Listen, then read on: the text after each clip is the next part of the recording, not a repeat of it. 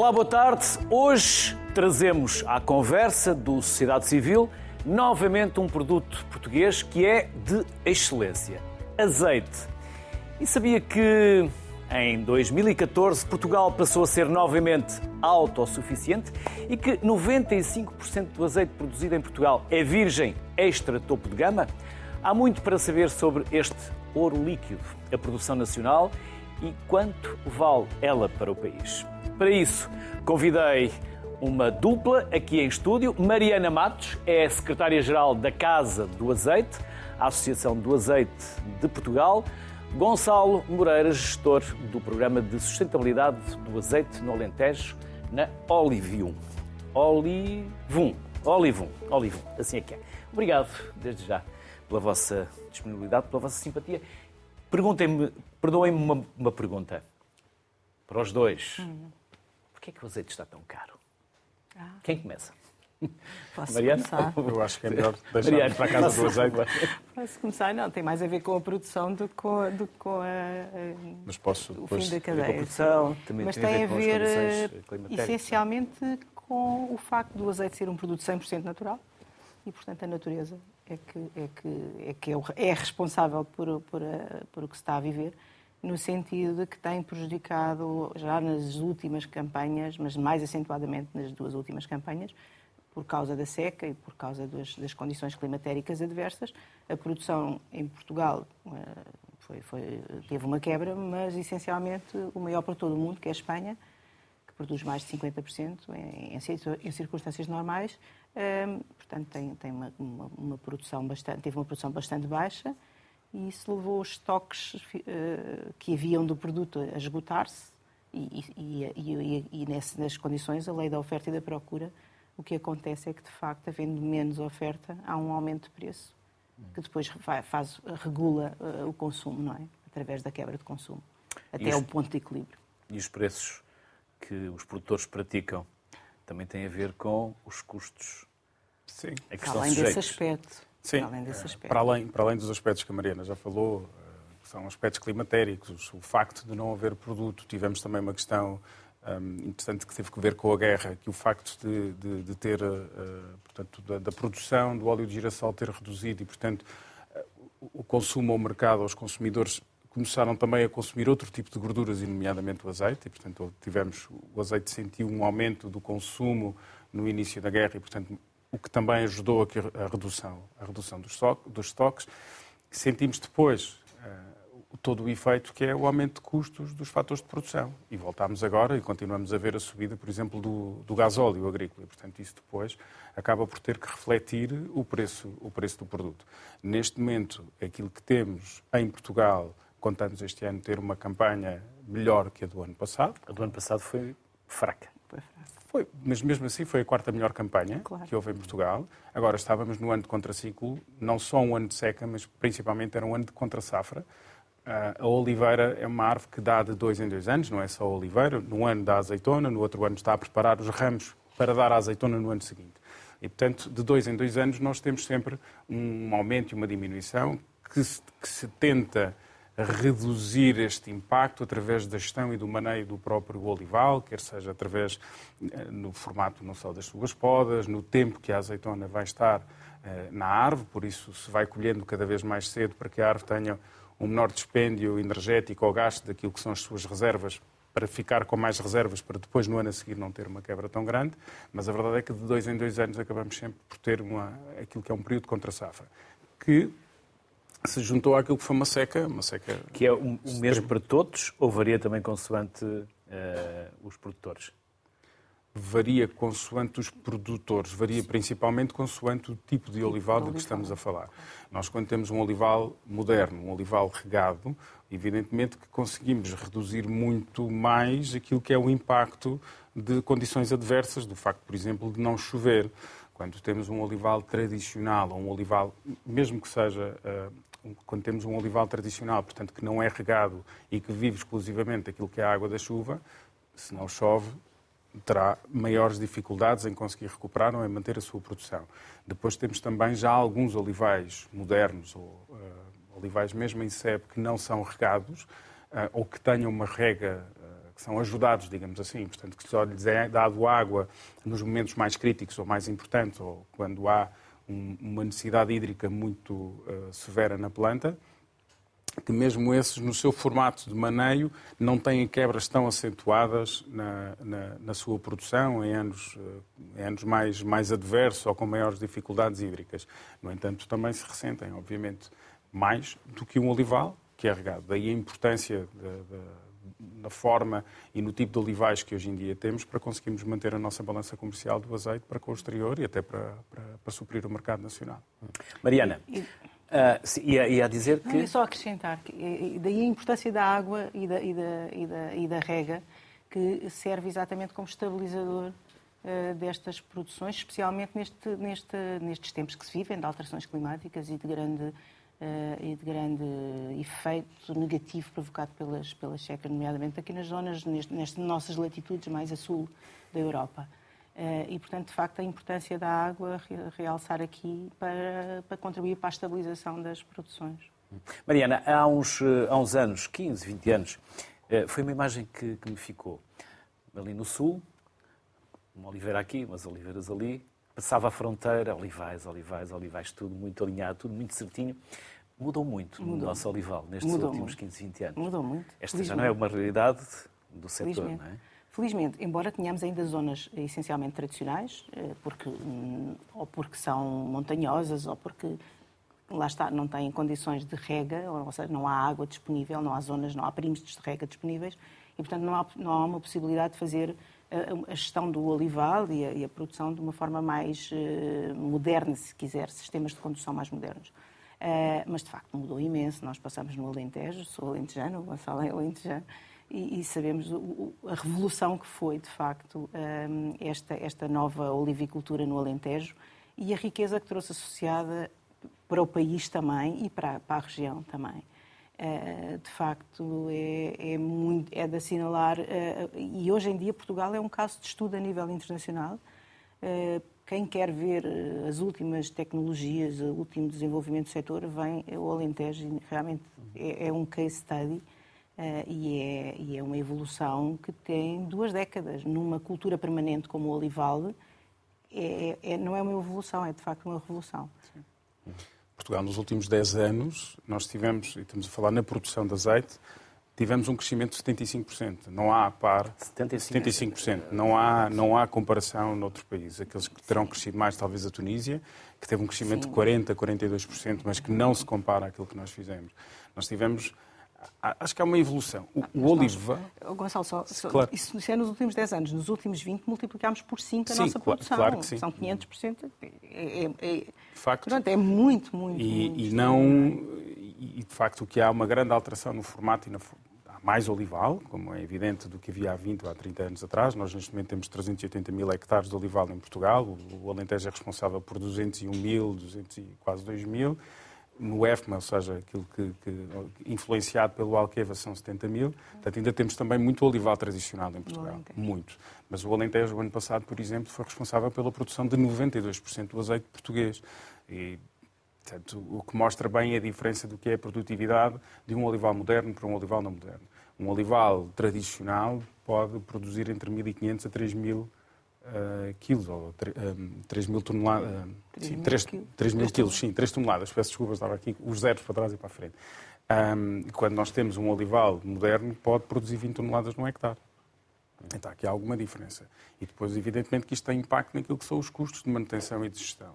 Mas o olival é uma cultura engraçada porque é uma cultura que sempre foi sendo, um, se quiser, intensificada ou que foi sendo alterada no seu formato e na sua forma de gestão.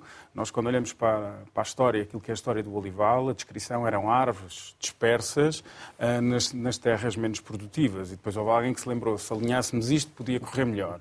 E tínhamos olivais com, com passos 10 por 12, e depois passámos 10 a 10, e depois 10 por 7, e depois 7 por 6. E agora isso, para quem não sabe, é, é a distância, é a distância entre, entre as árvores, não é? Portanto, aquilo que faz as ruas e o distanciamento entre as. E, portanto, desde sempre foi uma cultura que se percebeu que era importante, é uma cultura uh, que faz parte daquilo que é a nossa essência, da nossa tradição, das nossas, da nossa alimentação, da nossa história religiosa, tudo. E, portanto, houve sempre uma grande atenção para com estas árvores, é uma árvore uh, sagrada, e, e, e, que foi sempre sendo alterada. A determinado ponto, o valor do azeite não era interessante e, portanto, foi uma cultura que foi praticamente abandonada um, até porque a qualidade e dos próprios uh, lagares não, não, não, ofereciam qualidade àquilo que era o produto, e tínhamos outros, outros mercados a produzir mais e melhor do que nós. Quando se instala o Alqueva no Alentejo, nós passamos a ter uma revolução. Passamos a ter água disponível, terra de qualidade, sol e apanhámos. Dimensão? Tínhamos dimensão. e depois apanhámos outra questão, que é, as nossas terras eram muito mais baratas do que, por exemplo, em Espanha e, por exemplo, passámos a ter outro tipo de investidores aqui em Portugal, e ainda bem. O que eh, aconteceu é que, quando se instalam, já trazem o conhecimento e a modernidade daquilo que foi feito nos outros países. Enquanto que aqui continuamos, e bem, a querer preservar as nossas variedades, variedades tradicionais, a verdade é que elas não são tão facilmente adaptáveis a este tipo de, de, de sistemas, um, não porque mas isto porque não foram estudadas, porque não têm sido acompanhadas, não tem havido investimento nesse sentido. Nós temos um, temos um centro de, de, olivicultura. de olivicultura, um centro para estudar a olivicultura em Elvas, mas que, enfim, não, não tem o investimento suficiente e necessário para que as coisas cheguem a bom porto rapidamente. E quando chegar, provavelmente já estão atrasados naquilo que outros, que outros países fizeram. E, portanto, aquilo que foi foi incorporar conhecimento que foi feito noutros países, neste adensamento dos, dos olivais e depois no seu formato de colheita e que funcionou e que se adaptou muito bem. Nós, neste momento, tal como disse a Mariana, nós somos um, um caso de estudo em termos mundiais, não só na produção, na forma como o fazemos, na sustentabilidade como o fazemos, na utilização dos, dos fatores de produção. Um, tivemos a sorte, uh, e junto com a Casa do Azeite, tivemos, nós na Olivo temos um programa de sustentabilidade do azeite do Alentejo, exatamente para tentar promover e cada vez mais valorizar, diferenciar este produto e garantir e certificar que ele está a ser feito com as melhores práticas na, na, naquilo que são as obrigatoriedades de sustentabilidade ambiental, social e económica e, juntamente com a Casa do Azeite, nós fomos visitados, por exemplo, pela FAO, que teve muita curiosidade para ver o que é que estávamos a fazer de bem. Trouxe uma, uma delegação dos, dos países do Norte da África. Da alimentação. Da, da, alimentação. Das Nações Unidas. Das Nações Unidas, exatamente para vir ver o que é que estávamos a fazer, conhecer os nossos olivais e de que forma é que poderiam incorporar conhecimento para trazer para outros países que também têm alguma dificuldade, como é o caso do Norte da África, mas que mas que é uma cultura também muito importante para eles. Já fomos visitados pelo Banco Europeu de Investimentos também para perceber o que é que estamos a fazer de bem e, e de facto, chega-se aqui e isto é absolutamente incrível, esta revolução, e é uma revolução verde que tem acontecido no Alentejo. A verdade é essa. Mariana, queria acrescentar relativamente ao preço? Não, que... queria, queria, acrescentar que, eh, só uma reflexão, eh, porque nós habituámos a consumir um produto de excelência como o azeite a preços muito baixos. E, habituámos porque? Habituámos porque... porque... Habituámos mal? Não, não é mal necessariamente, porque também promove o consumo. Não estou a dizer que é mal, mas de facto... Mas valorizávamos o produto Mas valorizávamos pouco. Valorizávamos pouco um produto de excelência que é eh, das melhores gorduras que se pode consumir e com benefícios inegáveis para a saúde. Uh, e eu hoje, quando estava a vir para aqui, estava a fazer umas contas e nós, de facto, uh, ficamos muito incomodados com o aumento do preço do azeite. Eh, mas uma pessoa por ano, eh, nos seus dois cafezinhos diários, gasta cerca de 500 euros, 498. Depende de onde tomarmos o café. E, e depende de onde tomarmos. Estou, estou por, pelo preço mínimo. E, e, um consumo per capita em Portugal, que são à volta de 6 litros e meio, mesmo que tivesse a falar 10 litros por, por 6,5 por ano? 6,5 por ano. Por ano. Não é muito por ano. Não é muito, mas também não é pouco. Comparando um com outros países. É... Os outros países, 8, 9, 9 litros per capita em Espanha, um bocadinho mais na Grécia. Mas pronto, um, é um consumo relativamente baixo para um país mediterrâneo, mas relativamente eh, mediano, digamos assim. Mas mesmo que fosse 7, 7 litros per capita por ano, e mesmo que o litro tivesse a 10 euros, que ainda não está, estamos a falar de 70 euros por ano. Comparando e, com portanto, os 500 do café. E não nos custa nada e ninguém se escandaliza nada e não há nenhum levantamento nacional relativamente à questão. E, portanto, também vamos pôr as coisas em perspectiva. O azeite não é um produto que se beba aos litros, é um produto que se usa para cozinhar. Há casas, obviamente, na minha, por exemplo, gasto muito mais que os 6 litros e meio per capita por ano, mas, de qualquer forma, se nós formos fazer as contas, realmente não há um impacto devastador no nosso orçamento o que há é uma, tem havido uma pouca valorização de um produto realmente extraordinário. E agora, quando, como houve estas circunstâncias que têm estas explicações que já aqui demos, de facto, há um, um, o preço elevou-se bastante num curto espaço de tempo. E isso impressiona muito, mas não, é, não penso que isso vá arruinar a casa de ninguém. Estamos é a falar de 65 é euros marketing? por ano. É marketing? marketing? É comunicação? O quê? A valorização do produto? O facto de nós consumirmos pouco e acharmos que é caro quando, por exemplo, relativamente ao eu café, é cultural, não o fazemos. Sabe? Eu acho que é cultural. Eu acho que as pessoas uh, habituaram-se a consumir o azeite toda a vida e, e, a não valorizar aquilo. É um produto, é uma, uma, boa gordura, mas não tão. Nós também tomamos café toda a vida, basicamente. Sim, e, Sim mas e... já viu a diferença? É que gastamos eu... muito, 10 vezes, vezes mais, mais, por ano e ninguém, ninguém acha isso extraordinário, não é? E o azeite estar a este preço parece que vai ser a ruína familiar. E, portanto, eu penso que aí também temos que refletir, pôr valor ao produto, eh, perceber que estamos a falar de um produto de excelência, 100% natural, um produto que não tem qualquer tipo de. É, é, é faz mesmo bem à saúde? Faz. Inum, tem inúmeras vantagens e inúmeros benefícios para a nossa saúde. É de facto saúde que nós estamos a, a consumir. E, não é? e é um produto que, que, se nós tivéssemos força, eu digo sempre isto: fazíamos azeite com a mão, é 100% natural. O azeite virgem extra é um, é um sumo de fruta com tantos benefícios agregados comparou... que temos que os pôr em valor no produto. Tá? Mariana comparou com o café. Então, se comparássemos com tabaco. Bom, nem, nem vou já falar vamos... em produtos que, que, que não são comparáveis. Isso aí já é uma adição. Mas, mas, uh, o café também pode ser uma adição para alguns. Não, eu adoro café, sei isto, não estou sendo desprimor nenhum para o café, eu sou uma consumidora de café e não, não estou aqui a criticar o preço do café, nem faço a menor ideia. Mas o azeite eu... não nos tira o sono de manhã, mas... ou não nos estimula de manhã. Exatamente, mas faz tão bem à nossa saúde, tão bem, tem tantos, tantos benefícios importantes para a nossa saúde e, de facto, habituámos e não, lhes damos, não lhe damos o devido valor, não é? E estamos a perguntava se falta aqui comunicação, se falta, falta marketing, comunicação, falta, falta sensibilizar marketing, o consumidor. Falta dar, acrescentar valor ao produto eh, e, e falta pô-lo de facto que é cada um por si, não há, não há uma estratégia comum? Hum, também, também é verdade, não há uma estratégia comum e é cada um por si. Uh, mas também há, temos um, há um trabalho que nós temos que fazer com, como setor, desde a produção até, até ao final da cadeia de valor, Uh, e que temos andado a adiar, uh, e pronto, é um, que, por exemplo, outros países, como os nossos, os nossos vizinhos espanhos, uh, há quase há 18 anos que fazem uma promoção sistemática e intensa do produto em todos os mercados mundiais, com campanhas de informação fortíssimas, com chefes, com, com etc., através de uma associação, interprofissional, portanto, em que todos, estão todos, desde a produção até à extração, até, até o, às marcas, que no caso aqui está representada a Casa do Azeite, são as marcas, não é? Uh, e, e, onde estão todos juntos e todos contribuem de forma uh, equitativa para os valores e, e, com esses valores conseguem ainda a Bruxelas levantar mais uma, uma, quantidade impressionante de verbas para fazer a promoção. Os espanhóis estão a fazer esse caminho e nós, de facto, temos falta de organização e, e temos falta dessa estrutura de âmbito superior, uh, mas essa falta parece também não, não incomodar especialmente ninguém, portanto, uh, temos levado alegremente duas décadas a discutir uh, esse ponto e não temos verbas, nem temos massa crítica para fazer essa promoção que é preciso fazer, nem no mercado interno, nem nos mercados externos, que é outra coisa. Portugal mas, é um país. somos uma comunidade pacífica de revoltados. Não sei.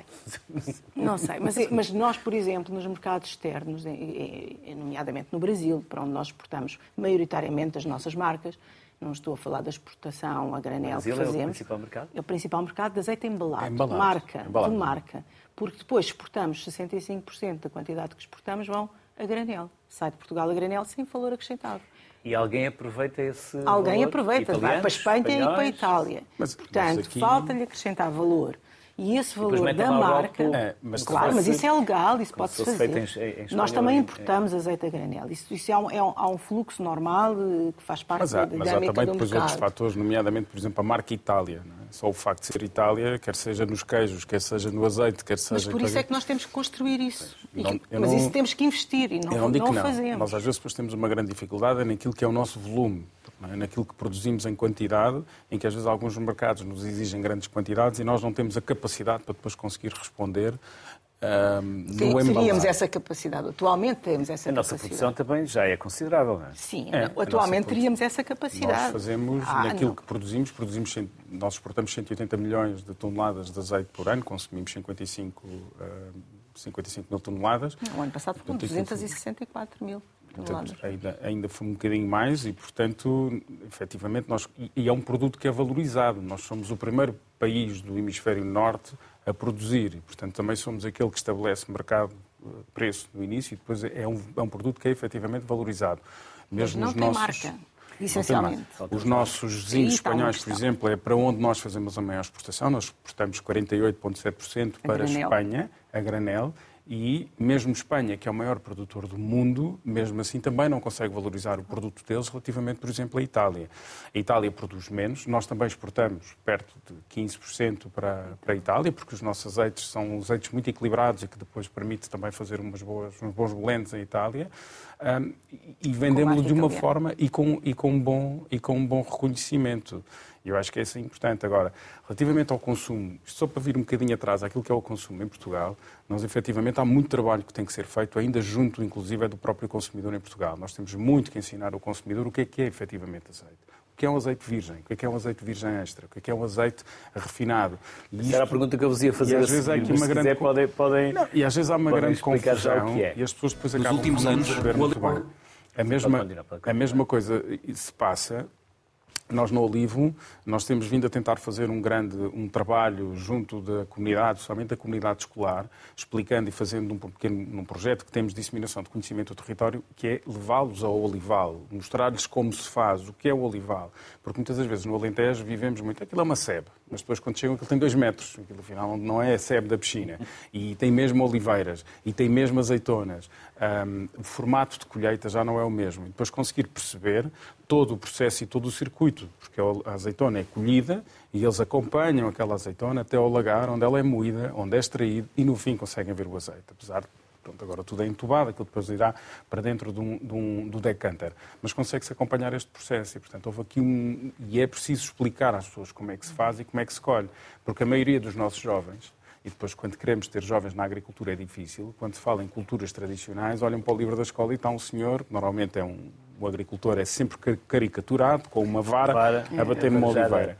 E isto, eu não estou a dizer que já não se faça ou que não se tenha que ensinar às crianças como é que se fazia, como é que eram as culturas tradicionais. Mas a verdade é que isto não é a agricultura de hoje em dia. Nós tivemos outro dia, eu estive num evento num olival, enquanto chegaram os alunos, o que tinham lá montados eram dois drones absolutamente incríveis, enormes, e a agricultura é feita com drones, é feita com, é feita com GPS, yes. é feita com imagens uh, satélite, é feito com, com sensores por todo lado e mais algum para medir a umidade, a quantidade de água, a quantidade de azeitona, de, de, de, de óleo que existe dentro da azeitona. Tudo já muito. Imenso. Nós temos os lagares mais modernos do mundo em Portugal, os lagares 4.0 e 5.0, que vem então, toda que é a gente... falta para que não esteja no mesmo patamar do vinho? Do vinho? Por exemplo.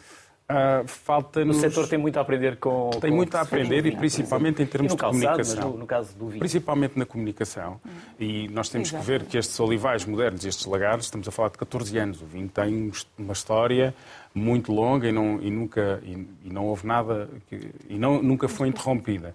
Agora, nós em Portugal temos efetivamente tem, comunicação. Nós temos que comunicar, comunicar, comunicar e mostrar aquilo que de bom se está a fazer e como é que se está a fazer. Nós temos, por exemplo, as escolas de hotelaria e turismo não têm uma cadeira de azeites. Não? Mas têm de vinhos.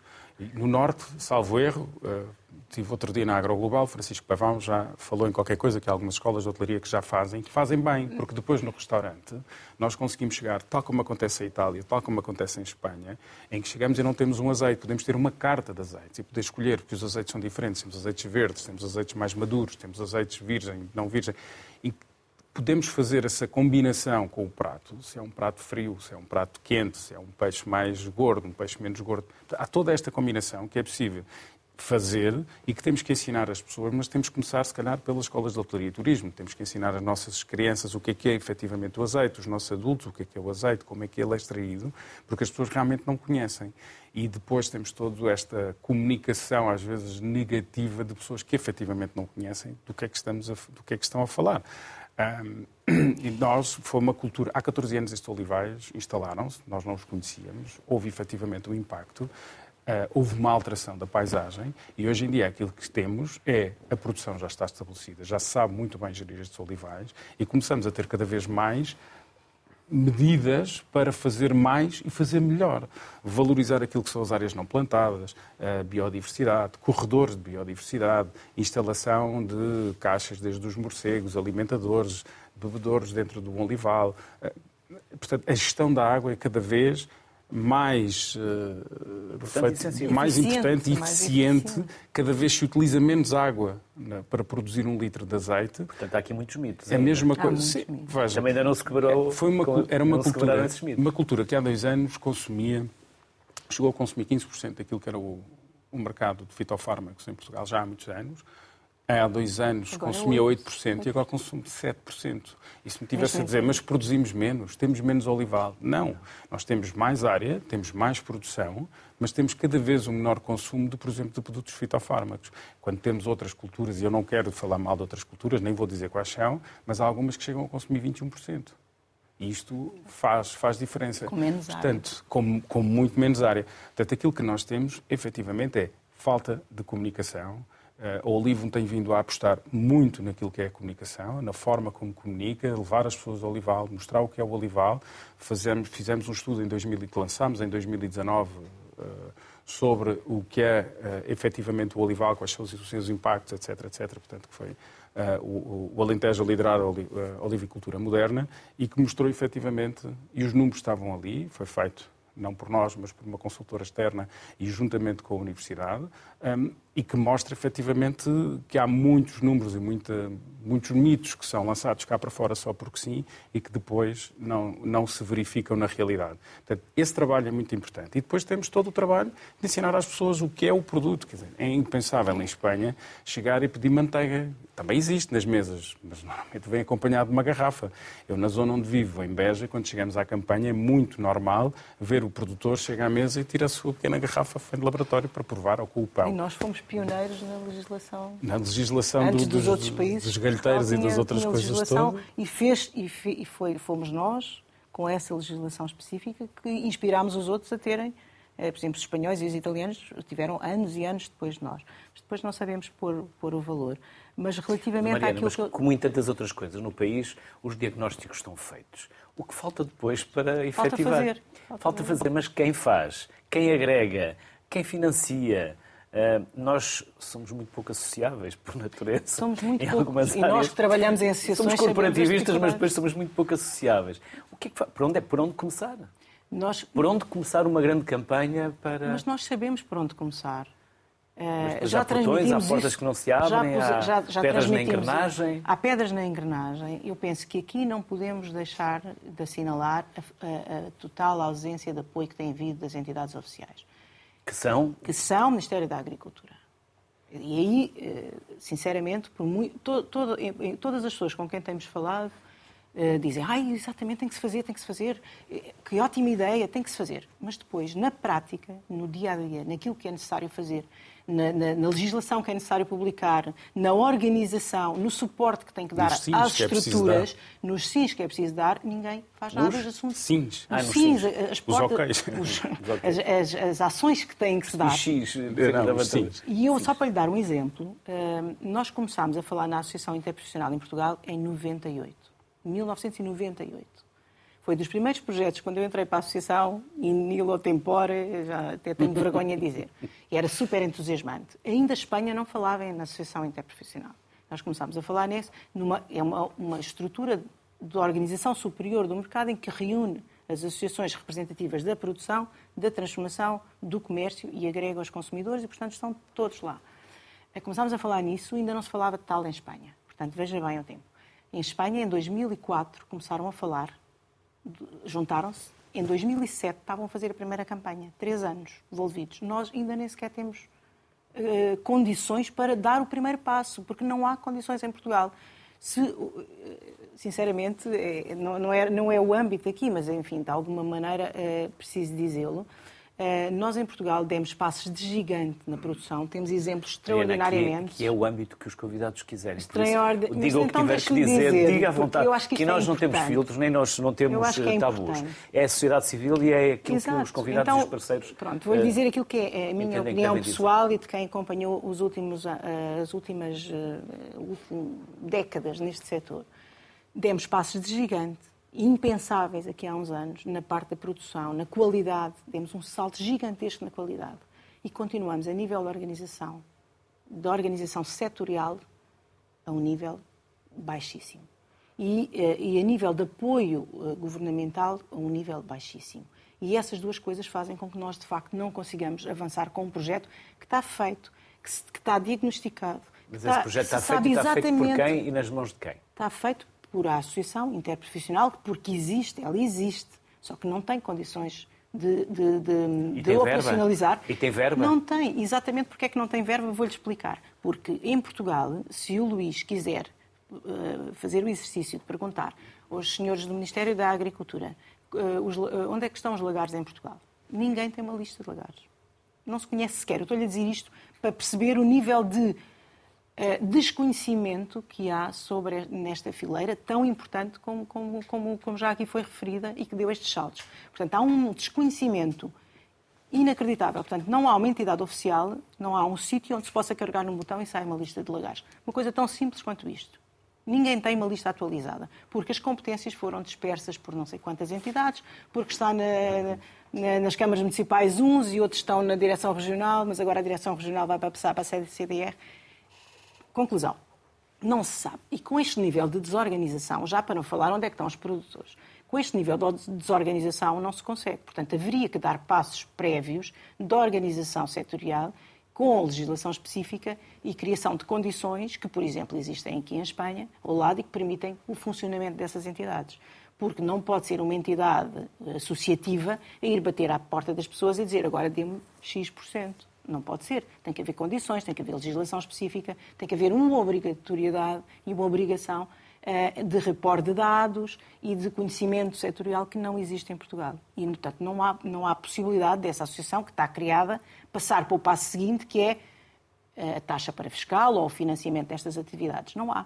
E como não há essa possibilidade, e não é, ela tem que ser criada a montante pelo, pelo, pelo, por quem legisla e por quem, e por quem organiza digamos assim, planeia eh, eh, politicamente estes setores, não havendo essa sensibilidade, não havendo essa, essa capacidade, nós não podemos avançar para lado nenhum. E isto gera, de facto, uma, uma inércia que depois cada um está por si, mas nós não nos conseguimos organizar. Estava-lhe a contar há bocadinho o, o, exemplo espanhol, que é paradigmático. Em três anos fizeram uma estrutura e essa estrutura todos os anos investe milhões de euros na promoção com os resultados que sabemos. Estão a conquistar mercados, estão a ganhar notoriedade e não há outra forma de fazer isso. É investindo em promoção e fazendo campanhas. E nós, de facto, enquanto continuarmos assim, temos um setor produtivo que deu passos de gigante, ehm, mas depois estamos a exportar 66% a granel. Quando podíamos ter valor acrescentado, obviamente que temos que fazer esse trabalho e não é fácil conquistar mercados e não é fácil. Mas se não fizermos nada, cada vez, daqui a pouco, em vez de serem 60 e tal por cento, hão de ser 70 e 80 e transformamos uma. Um, somos um país de produtor de, de granel, exportadores de granel. Qualquer... Mas deixa-me só concluir que, apesar de sermos um país produtor de granel, e isto também é um facto interessante, é que nós, no ano passado, exportámos mais em valor do que o vinho. Foi a primeira vez que isso aconteceu na história de Portugal. As exportações de, de azeite foram 976 milhões de euros, que foram superiores às exportações do vinho, incluindo o vinho do Porto.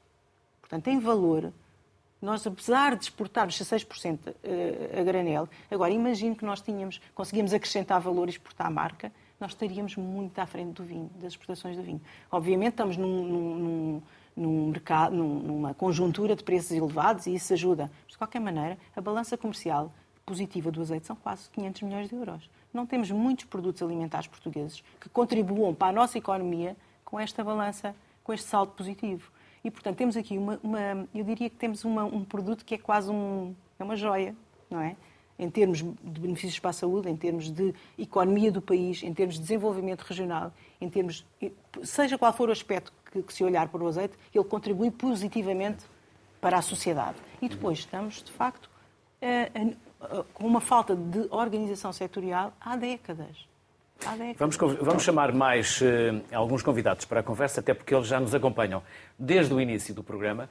À distância, via Skype, vai entrar para já o Edgar Moraes e o André Teixeira, do Azeite Caixeiro, e ainda Francisco Pavão. presidente da Associação de Produtores em Proteção Integrada de Trás-os-Montes e Alto Douro. Boa tarde aos três. Na verdade, é uma dupla de três, porque há um Skype onde estão dois, dois convidados. Francisco, vou começar por si. Estava a ouvir o que nós estávamos aqui a dizer. Merece-lhe algum. Eu, nós estávamos, os convidados, eh, essencialmente. Uh, e no caso, a Mariana, agora, uh, nos últimos minutos. O que lhe merece responder e comentar, Francisco? Cumprimentar é dizer que é um prazer estar aqui e, e comungo da opinião do Gonçalo e da Mariana no que se refere a esta questão da, da, da, da Associação Internacional do Azeite. Se algo que se conseguiu juntar nos últimos 20 anos foi o setor em torno desta internacional e não houve, não houve qualquer vontade política, como disse a Mariana, para que isto se efetivasse. E, portanto, eh, esta é uma preocupação que tem o setor. Nós, quando há um bocado falava da, da direção no vinho, o vinho tem uma, uma internacional, que é a Vinha Portugal, e todos nós percebemos e vemos os resultados que o vinho tem no valor acrescentado e, sobretudo, eh, não deixarmos de ser um país que tinha vinho bom e que se vendia a granel para sermos um país que tem vinho de muita qualidade e se vende engarrafado e, portanto, a marca Wines of Portugal hoje em dia tem bastante notoriedade. No azeite temos que buscar esta, esta inspiração e, sobretudo, e eu que estou em Trás-Montes, onde produzimos muito pouco azeite eh, e com custos de produção bastante mais elevados. Falamos, estamos a falar de olival tradicional, de variedades tradicionais uh, portuguesas, aqui neste caso uh, muito ligado à dominação de origem protegida azeite Trás-Montes. Temos que procurar novos mercados, novos consumidores e, os produtores, apesar de sermos muito pequenos do ponto de produção, no último concurso regional que foi aqui organizado, foi este ano, nós tivemos 66, 66 referências de 60 produtores de 22 conselhos. Portanto, nós temos na região cerca de 150 marcas de, de, de produtores engarrafadores de azeite, entre cooperativas, produtores privados, também muitos produtores de vinho começam hoje a perceber que já têm alguma notoriedade num produto e começam também a ter alguma dinâmica.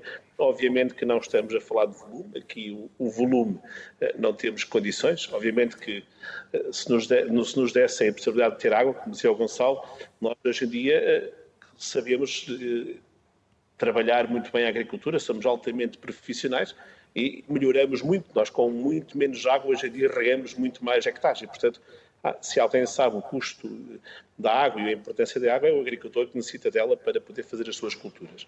Mas, retomando aqui, hoje em dia temos este, este problema que todo o setor, todo o setor está organizado, a, a produção e o comércio estão organizados eh, em torno desta interprofissional e a Mariana, como disse bem, não há uma vontade política. Portanto, e este é, é de lamentar que o setor viva nisto desde 1998. Portanto, eu também estou nisto desde essa altura eh, e todos os anos eh, sonhamos que este é o ano em que a Interprofissional eh, vai dar o passo. E Portugal perdeu muito, perdeu muito nesta situação de não, de não, não conseguir ter presença eficaz nos mercados e estamos, obviamente, a perder cota de mercados, sobretudo para, para a Espanha, que com o Interprofissional e, como, e com, com os, os, apoios que consegue buscar para a promoção, tem vindo a promover. E, e efetivamente o nosso azeite, independentemente do sistema de produção em que ele é cultivado, desde variedades tradicionais, olival, olival eh, mais, com mais densidade, temos azeites extraordinários no país.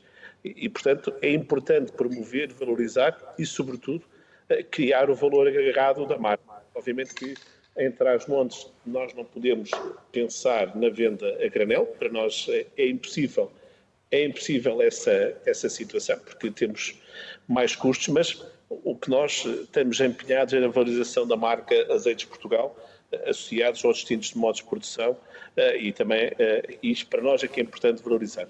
Agora, é uma preocupação que todos nós, que todos nós temos.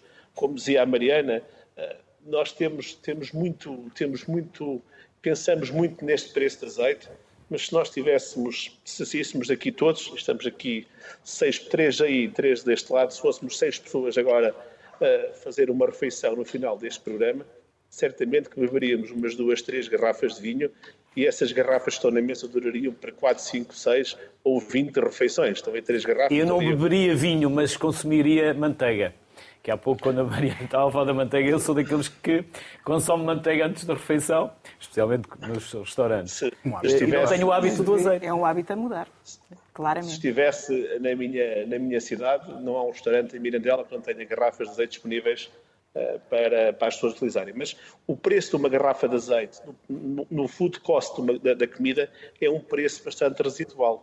E, portanto, é importante nós também valorizarmos isso. Nós todos olhamos para que o azeite aumentou o preço, mas formos olhar para, para muitas hortícolas, o preço aumentou percentualmente muito mais, muito mais que o azeite. Agora, preocupa-nos eh, duas questões. É, é, e apelamos a que as pessoas consumam, obviamente, azeite embalado. Todos nós vemos, quem está nas redes sociais, surgir, eh, desde que os preços do azeite aumentaram, todos nós vemos surgir eh, azeites a preços milagrosos, obviamente que são azeites sem marca, não têm marca nenhuma, mas nós apelamos que as pessoas consigam consumir, consumir azeite virgem. Agora temos muito que educar.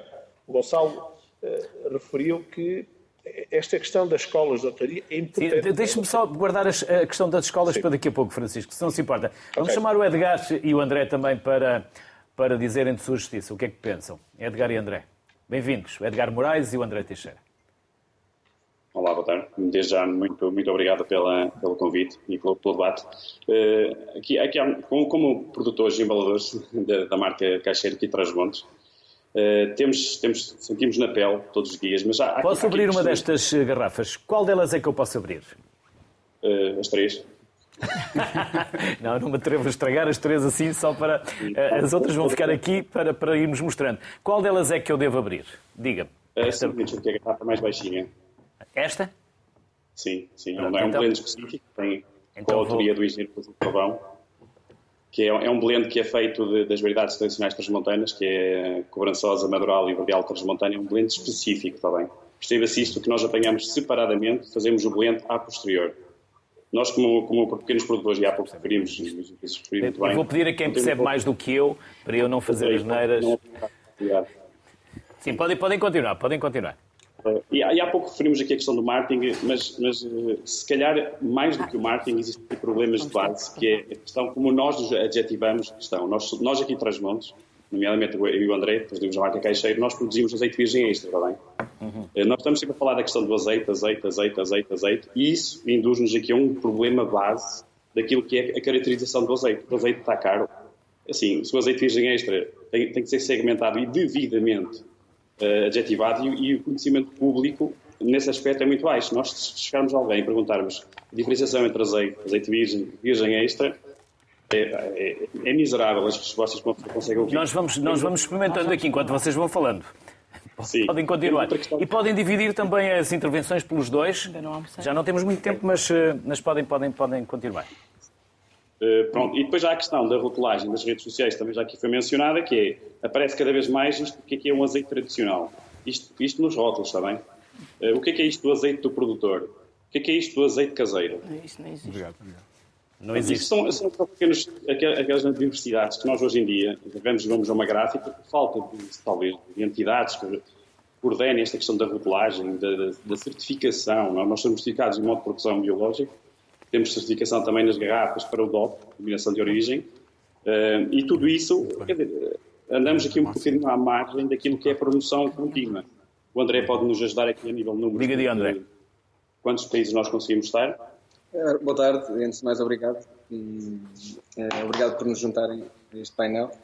Uh, Pronto, nós, nós, nós tentamos, na realidade, desde que, desde que, desde que a Soresa, como empresa, foi criada, uh, havia aqui um pretexto de ultrapassarmos algumas das dificuldades que nós vivemos aqui e nós estamos muito perto do campo e, e, e dos clientes, era essa a ideia da empresa, era conseguir estar, uh, conseguirmos, juntando recursos humanos, fazer um bocadinho mais, criar um bocadinho de escala, um bocadinho de volume. Na realidade, nós vivemos aqui no universo do, do olival tradicional, da, da dos pequenos retalhos de terreno, portanto, não, não, o nosso, a nossa escala e a nossa dimensão não tem nada a ver com, com o Alentejo, obviamente, é? os nossos custos são diferentes, portanto, a nossa, nós não tínhamos muito, um, muita hipótese a não ser uh, focar-nos ao máximo na qualidade e, e, tenta, e a, ideia, a fundação da empresa foi logo com base nessa identificação de problemas que nós, que nós percebemos. Neste momento, nós com 50 hectares de olival, estamos já presentes em mais de 20 países, um, conseguimos, uh, acho que na nossa escala estamos a um, levar, levar o nome traz os montes, o azeite traz os montes, o azeite português o mais longe possível, não é? e acho que nessa, nesse aspecto somos, somos bastante felizes e acho que conseguimos ser um pequeno modelo daquilo que achamos que podia ser. mas acho que se calhar das coisas que mais fizemos, desde que existimos como empresa, conseguimos ser agregadores. Obviamente não a nível oficial, não a nível político, mas a nível regional, se calhar, conseguimos ter como uma das características principais da nossa empresa a capacidade de agregar uh, e criar, criar eh, Estamos a começar a perder a ligação com para poder... Estamos a começar a perder a ligação, Edgar e André. Francisco, e a questão das eh, universidades que ia falar há pouco, das escolas de turismo? As escolas das universidades, do ponto de vista agronómico, nós temos temos ensino de ponta, apesar da olivicultura e azeite não serem muito ensinados uh, nas universidades, também é alimentar, mas temos um conjunto enorme de trabalhos que são feitos e tudo aquilo que foi feito na melhoria do campo foi também com muito conhecimento eh, nacional. Do ponto de vista onde nós falhamos todos, era o ponto de vista da comunicação e, sobretudo, nesta, na, na questão das escolas de, de hotelaria, onde a, a, noção que tem das áreas é uma noção, podemos dizer, miserável, isto é, não há, não há praticamente inexistente a formação neste produto.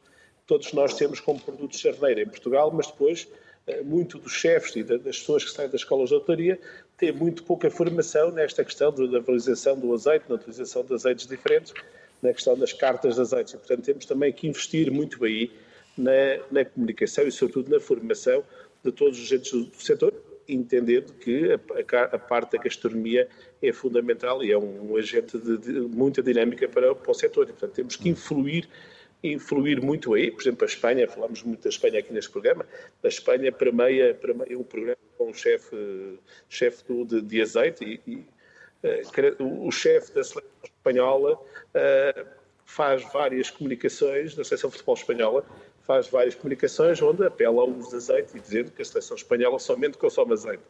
Eh, eu não sei se a nossa seleção, que a nossa seleção também consuma azeite, mas não temos este, este apelo ao consumo como temos lá fora. E, portanto, nós temos. Eh, há outra coisa importante, e portanto, todos felicito este, este programa, porque é das poucas vezes em que nós temos a oportunidade de comunicar. Eh, nós temos no Brasil um mercado que consome o mesmo que Portugal, temos muito mais programas a comunicar, muitos mais programas a falar sobre azeite. Em Portugal temos três, quatro revistas a escrever sobre vinhos uh, mensalmente, mais semanalmente uma série de artigos sobre vinhos, mas não temos praticamente ninguém a escrever sobre azeite e a falar sobre azeite e Francisco, sobre a harmonização. As portas da sociedade civil estão sempre abertas, de resto, uh, e, volta e meia nós trazemos a questão do azeite e até porque hum, há uns anos, aqui nesta cadeira onde está a Mariana, esteve sentado o Carlos Coelho, o marketeer, que falava exatamente sobre a questão como é que nós exportávamos o azeite a granel e depois os italianos lhe metiam um rótulo e vendiam aquilo a um preço exorbitável. Uh, por isso, Francisco, André e Edgar, foi um gosto ter-vos aqui e, como disse há pouco, as portas continuam abertas para nós voltarmos ao tema. Sempre que uh, vocês também entenderem que nós podemos ser úteis na divulgação da importância do azeite e daquilo que é nosso. Bem-ajam e até uma próxima. Obrigado. Obrigado. Vamos juntar também o António Relvas, que é administrador da Casa Relvas e da direção do Centro de Estudos e Promoção do Azeite do Alentejo. Olá, António, bem-vindo.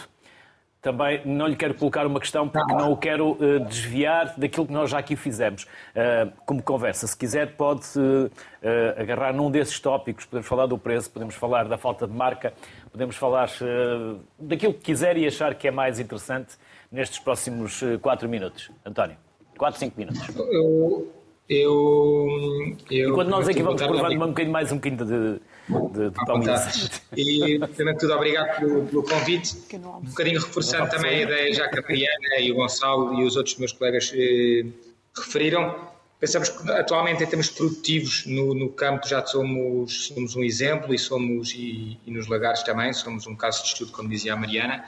Penso que na parte de da venda de, do azeite embalado há um caminho, há um caminho a fazer, possivelmente através da interprofissional, eh, não, não, não tenho a certeza, mas possivelmente através da interprofissional, e que, mas há um caminho a fazer e, e, e, temos de arranjar uma maneira de criar mais valor acrescentado e de tentar eh, que as nossas vendas não dependam tanto do, das, vendas a, das vendas a granel. Eh, apesar de, como dizia também o Gonçalo, nós entramos em produção, sobretudo o Alentejo, mais cedo que os, que, o, que os, restantes, que os restantes produtores mundiais. Portanto, Já estão aí vantagem... na época da apanha, António?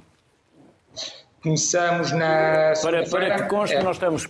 Para que conste, nós estamos a gravar o programa a 26 de setembro e ele irá para o ar mais ou menos em meados de outubro. Por isso, salvaguardando estas referências Sim, temporais. então em meados de outubro cá estaremos em, em, eh, já estamos em campanha, começamos a campanha no dia, na, na próxima segunda-feira, dia 2 de outubro, e, e, portanto normalmente a meio de outubro começa a campanha, a campanha em, já em velocidade de cruzeiro e este ano está ligeiramente adiantada pela, pelo, pelo clima que tivemos, tivemos temperaturas mais amenas no verão, o que faz com que a maturação da, da fruta seja, seja, esteja, esteja uma, talvez uma semana, 15 dias adiantada.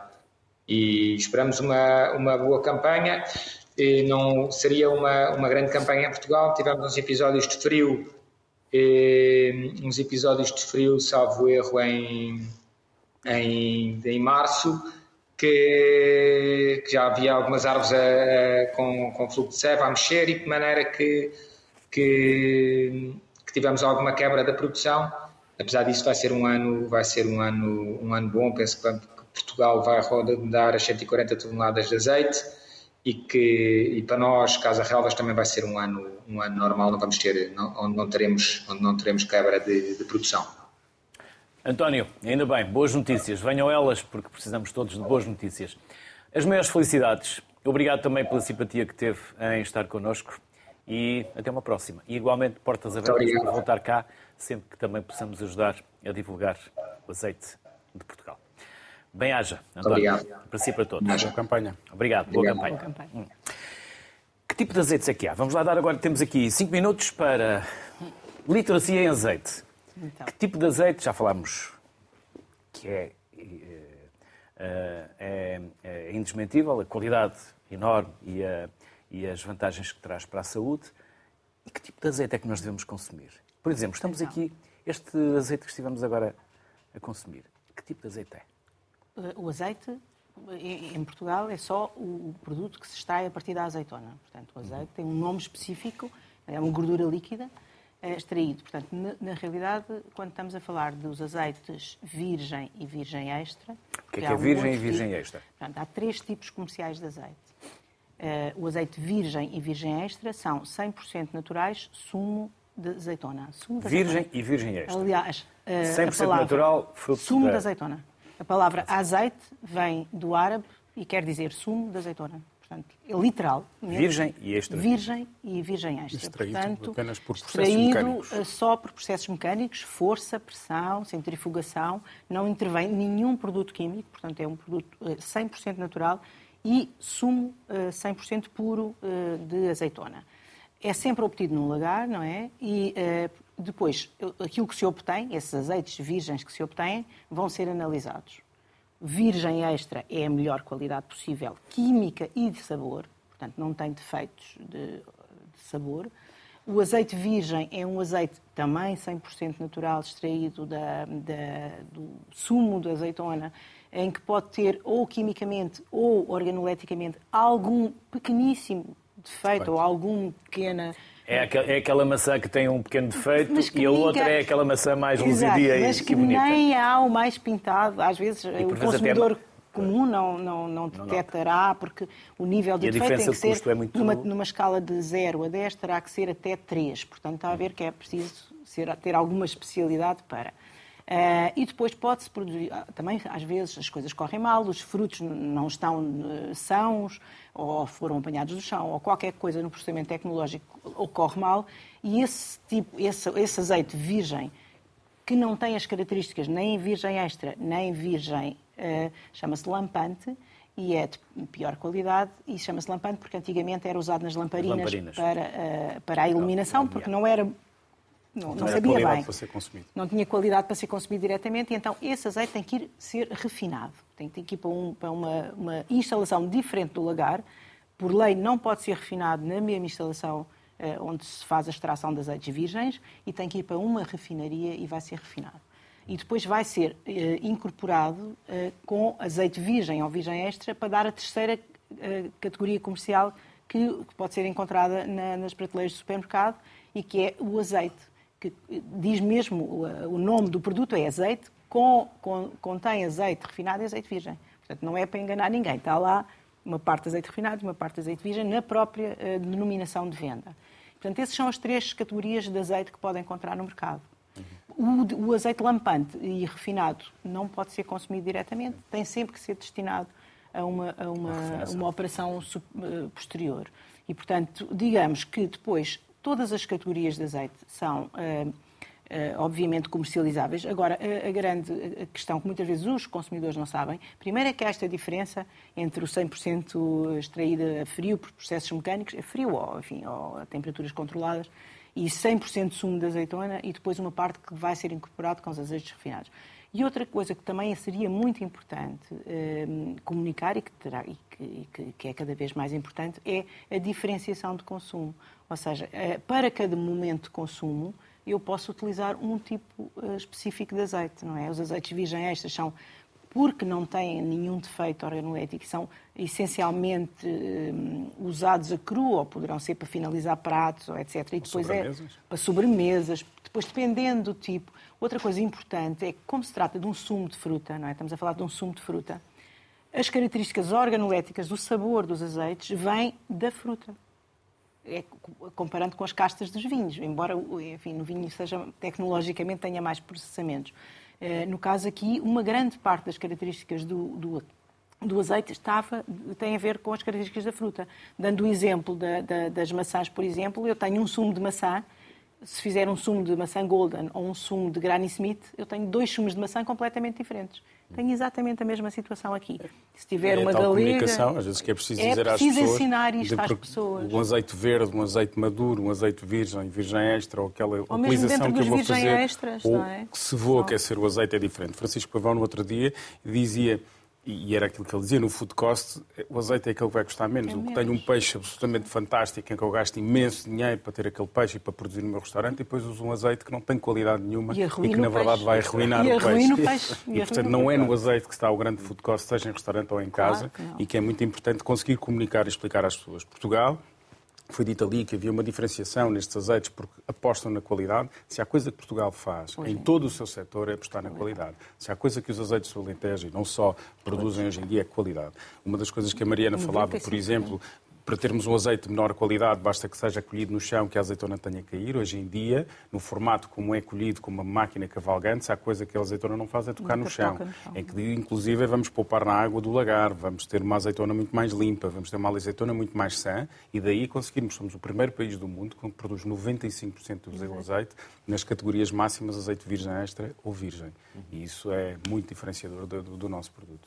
Gonçalo e Mariana, foi um gosto receber-vos aqui Obrigado. e renovo aquilo que já disse ao longo do programa. Sempre que entenderem que nós podemos ser úteis para divulgar a importância do azeite, as portas estão abertas. Muito obrigada. Por isso, Obrigado. este programa é vosso, é da sociedade, é civil. sociedade civil. Uh, não é nosso, uh, só estamos aqui a tentar não estragar a vossa qualidade e a qualidade dos convidados. Por isso, bem-ajam pela simpatia, pela disponibilidade. Pelo convite. E que nunca falte o azeite nas nossas vidas, porque daqui em diante também vai passar a fazer parte da minha mesa. Boa tarde, até amanhã. Saúde para todos, preferência com azeite português.